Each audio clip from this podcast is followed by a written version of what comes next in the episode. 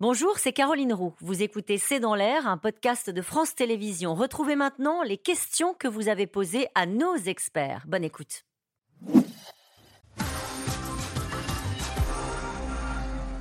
Euh, une question d'Alain en Seine-Saint-Denis. Que doit-on faire si on possède un iPhone 12 Très bonne question.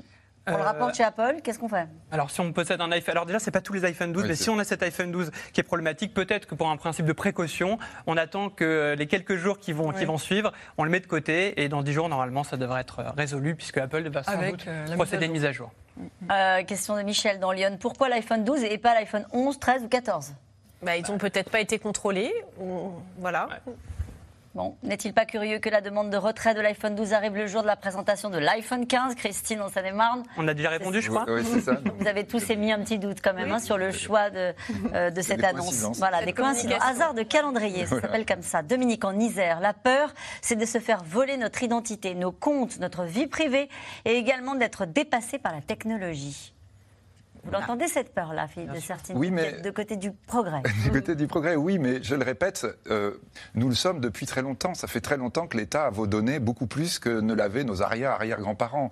Je veux dire, vous avez, on est dans cette évolution, et là, ce qu'on disait tout à l'heure, je crois qu'on est dans une telle rupture rapide que d'un seul coup, on se rend compte à quel point les choses sont en train de changer.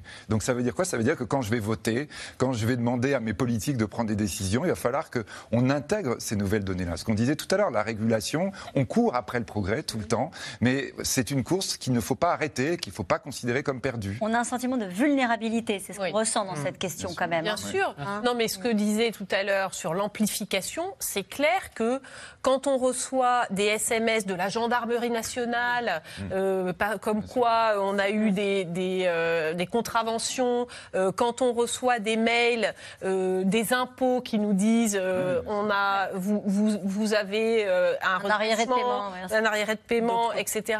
Euh, quand on reçoit des mails de banques euh, qui Très nous bien disent, fait. euh, voilà, très bien fait, vous avez ch- changé de coordonnées bancaires.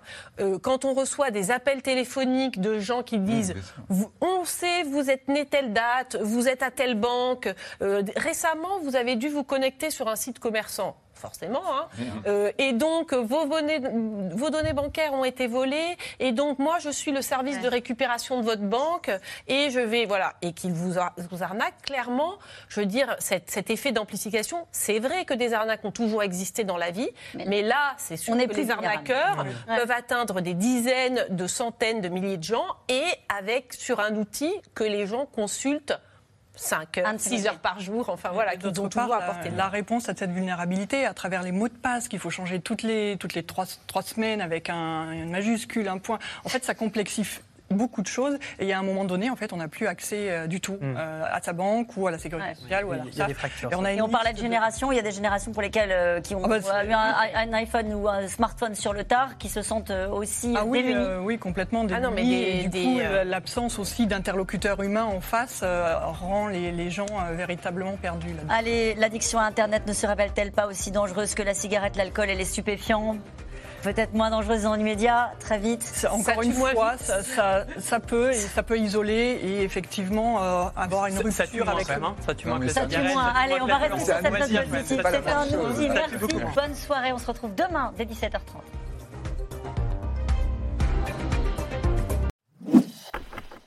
Merci d'avoir écouté C'est dans l'air. Comme vous le savez, vous pouvez désormais écouter l'intégrale, mais aussi l'invité ou vos questions à nos experts. Tous ces podcasts sont disponibles gratuitement sur toutes les plateformes de streaming audio. Et pour le replay vidéo, c'est sur France.tv, bien évidemment. À bientôt.